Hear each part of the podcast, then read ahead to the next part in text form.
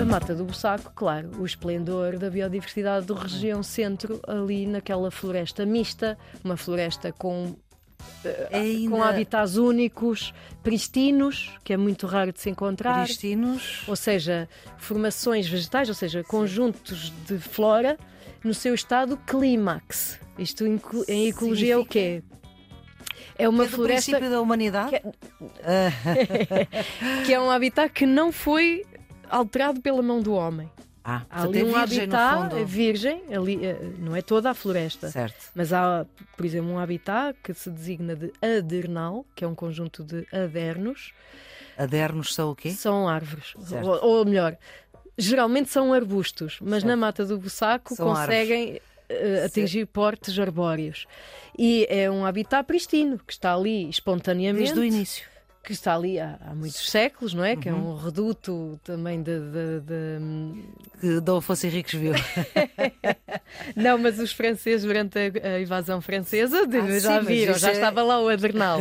Ora viva, estamos com Milene Matos, é bióloga e comunicadora de ciência, doutorada em Biologia pela Universidade de Aveiro, tem um pós-doutoramento em Promoção e Administração de Ciência e Tecnologia, é Master em Marketing e Comunicação Digital pela IMF Business School de Madrid, em parceria com a Universidade de São Paulo, já foi coordenadora de Conservação da Natureza e Educação Ambiental no município de Lousada, é gestora de projetos europeus, coordena agora o projeto LIFE eh, para a conservação do abutre preto em Portugal, aliás, será um dos temas que vamos falar. Foi ainda fundadora da Associação BioLiving e é atualmente também professora de Ecologia e Biodiversidade na Universidade de Aveiro. Professora Milene Matos, muito obrigada por se juntar à família do Serviço Público Bloco de Notas, que ajuda quem está nos últimos anos no secundário, mas também quem se interessa por saber mais. Agora vamos falar das áreas protegidas e há um caso que é de uma riqueza patrimonial de exceção, que é a Mata Nacional do Bussaco, e que a professora conhece bem. Conheço. Foi uma área onde eu, por exemplo, fiz o meu doutoramento, não é? Comparando a riqueza biológica dessa mata com eh, as áreas no seu entorno. Uhum. Áreas de, de vários graus de intensividade agrícola e Uhum. florestal. E, portanto, foi feita esta comparação e claramente. E o entre- seu entorno, o que é que, que tem nome? Isso? Sim. Valia a pena, sim. Uh, tem nome, tem, tinha produções de, de florestais de pinheiro bravo e de eucalipto. Ok. E depois na, na parte agrícola tinha as hortas tradicionais e os sistemas de intensifica- mais intensificados de produção de milho. Muito bem. E a Mata Nacional do Bussaco tem o quê? A Mata Nacional de Bussaco, nós carinhosamente, a equipa que lá trabalhava, batizámos de oásis de biodiversidade. Neste mar de sistemas eh, mais massificados, Uhum. não é? Também eh, zonas de- residenciais, zonas desportivas, portanto, habitats muito alterados. Certo. Mas conseguiam garantir a biodiversidade do, do espaço. No entorno, não, mas na Mata do Mata-se Bussaco, Bussaco, sim. No entorno, não em todo lado. Certo. Eh, o que este doutoramento demonstrou foi que o habitat mais rico de todos foi a agricultura tradicional. Portanto, o conjunto das pequenas hortas, daqueles sistemas rurais muito tradicionais, com água corrente, com rotatividade de culturas, com arbustos, eh, produção agrícola de pequena escala e também algumas árvores de fruto, muitas vezes ladeadas por florestas mistas. Este é o paraíso para a biodiversidade. Sistema complexo, com água não poluída e, e sem qualquer tipo de uso intensivo daquele Claro. território. Depois, comparando com a, com a agricultura intensiva, portanto, não, não tem. A comparação. Exatamente. Ou seja, é aquilo que hoje nós vemos eh, em algumas zonas do Alentejo, verdade? E é super intensivo, é mesmo a perder de vista. Ali na, na zona. de- olivais. Sim, por exemplo, olivais. Ali na zona. E o perigo o futuro é o quê? É É esgotar-se, para já, é, é- é a necessidade de água, que é toda artificializada, e vamos ter que, que arranjar soluções para fazer o o regadio de Alqueva, tudo o isso. Alqueva não ajudou aí? Sim, ajudou, mas para haver água disponível para um local digamos, a rega super intensiva pode escassear noutras áreas da vivência humana e até estamos a falar também da torneira das, da casa das pessoas, não é? Uhum. Portanto, a gestão da água é claramente uma ameaça que as, as alterações climáticas vêm uh, pôr em evidência, uhum. não é?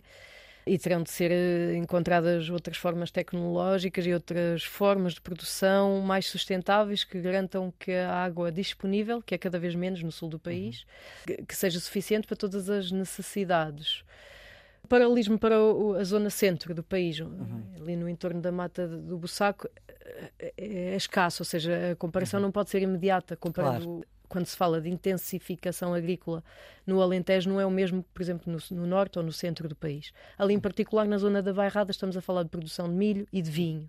Uhum. Mas nunca são áreas a perder de vista, porque certo. a cultura no centro-norte é de minifúndio. Uhum. Pronto. Mas aí já foi considerado, área, eh, nesse estudo que foi feito, áreas com mais de um hectare e meio considerado uh, sistema intensivo. E comparando a biodiversidade para os sistemas uh, tradicionais, pois não há comparação. Uhum. Não há comparação. Pronto. E depois, isto na vertente agrícola. Na vertente florestal, comparamos monoculturas de pinheiro bravo, monoculturas de eucalipto e a Mata Nacional do Bussaco. E mais uma vez, acho que é fácil de se compreender Sim. que uh, o eucalipto, no fundo, o que os resultados mostraram foi que se trata de um deserto que é verde, mas é, está muito desertificado em termos de biodiversidade. Não Sim. há capacidade de uma monocultura que é cortada e que, é, e que renasce a cada 9, 10 anos de suster comunidades biológicas de insetos, de invertebrados, de aves, de mamíferos, etc. Uhum. Se a cada nove anos aquela monocultura é completamente destruída, regenerada, destruída, regenerada. Nove Uma... anos não chega para. Sim, nove, dez, dez anos não que chega. é o, o ciclo de, de, produtividade, neste caso do eucalipto. Uh, no, o pinhal que foi estudado já hum. tinha ali cerca de 20 anos e também não é uma espécie que tenha. Ou seja, não é uma espécie que tenha chegado ao nosso território tão recentemente quanto o eucalipto. As plantas e os animais já estão muito mais interligadas à sua presença, portanto tivemos níveis uhum. intermédios de biodiversidade e o, a Mata do Bussaco, claro, o esplendor da biodiversidade do uhum. região centro, ali naquela floresta mista, uma floresta com, Ainda... com habitats únicos, pristinos, que é muito raro de se encontrar. Pristinos? Ou seja, formações vegetais, ou seja, Sim. conjuntos de flora no seu estado clímax. Isto em ecologia Significa... é o quê? Que é um habitat que não foi alterado pela mão do homem. Ah, há ali um virgem, habitat é virgem, não é toda a floresta. Certo. Mas há, por exemplo, um habitat que se designa de adernal, que é um conjunto de adernos. Adernos são o quê? São árvores. Ou, ou, melhor, geralmente são arbustos, mas certo. na mata do Bussaco são conseguem uh, atingir portes arbóreos.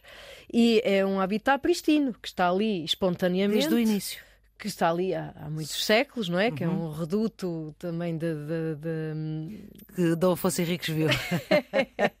não, mas os franceses, durante a, a invasão francesa, ah, já sim, viram, já é... estava lá o Adernal. mas isso é mais recente, apesar É bem mais recente, sim. sim os monges carmelitas, quando estabeleceram o seu deserto carmelita na Mata do Bussaco no século XVII, já tinham lá o Adernal. Ora. E, portanto, temos o privilégio, e é mesmo um privilégio porque estes habitats não tocados. Visitar? Sim, são muito raros, não é? Sim. Hoje em dia, e pode, sim, claro, qualquer pessoa seja bem-vinda à Mata do Bussaco para ir conhecer o Adernal, mas está lá e não sabe que o está a ver, porque é mas... uma floresta relíquia. Aliás, era assim que designávamos aquela composição florestal. Porque há o arboreto. Relíquia. Sim. Há o arboreto com um grande conjunto dendrológico, ou seja, de árvores que foram ali plantadas ao longo dos uhum. séculos, que funciona quase como uma espécie de um jardim botânico, e depois tem ali uma manchinha de floresta relíquia que tem este adrenal e que tem também uma mancha de carvalhal espontâneo, não tocado pelo homem e que. Vem do princípio dos tempos. pelo menos depois da, da última glaciação. Pronto, é um estamos reduto. a falar, ah, a última glaciação uh, foi. 10 mil anos, talvez. não digo que aquele habitat esteja ali há claro, 10 mil anos, claro mas é um, é um reduto desta floresta aquela do Adernal é um reduto talvez de algo parecido à Laura Silva. Sim, da Madeira. Sim, mas que está aqui no continente. Ainda há alguns Bocadinhos. redutos muito pequeninos. Bom, e, e, aquele estudo demonstrou que a gestão florestal a cuidada a diversidade de, plantas, de várias interações com a fauna, com a flora, criam um ecossistema riquíssimo. Não digo que consigamos ter matas nacionais do Bussaco em todo lado, obviamente, claro. mas as que existem devemos protegê-las e cuidá-las porque são as nossas. Uh, passo aqui a expressão, mas são as nossas arcas de Noé não é? Uhum. Que é para isso que funcionam as nossas reservas naturais e as nossas outras áreas protegidas, como por exemplo as matas nacionais. Uhum.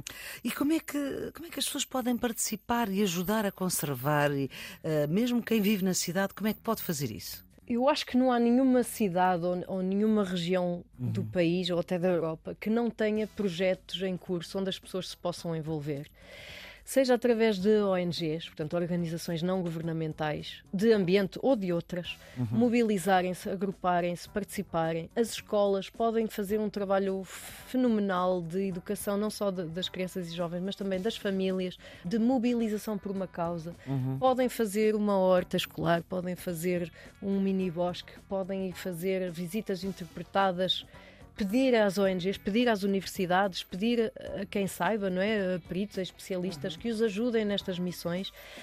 Nunca foi tão fácil participar, ter um propósito ecológico ou outro de missão comunitária. Portanto, basta as pessoas terem vontade, em uhum. quase todo lado há movimentos. Professora Milene Matos, foi um prazer falar consigo nesta Serviço Público, o Bloco de Notas, eh, que está sempre disponível em todas as plataformas de podcast. Os cuidados de emissão foram de Henrique Lobo de Carvalho, a produção editorial de Ana Fernandes, a ideia e edição de Maria Flor Pedroso. Tenham um bom dia.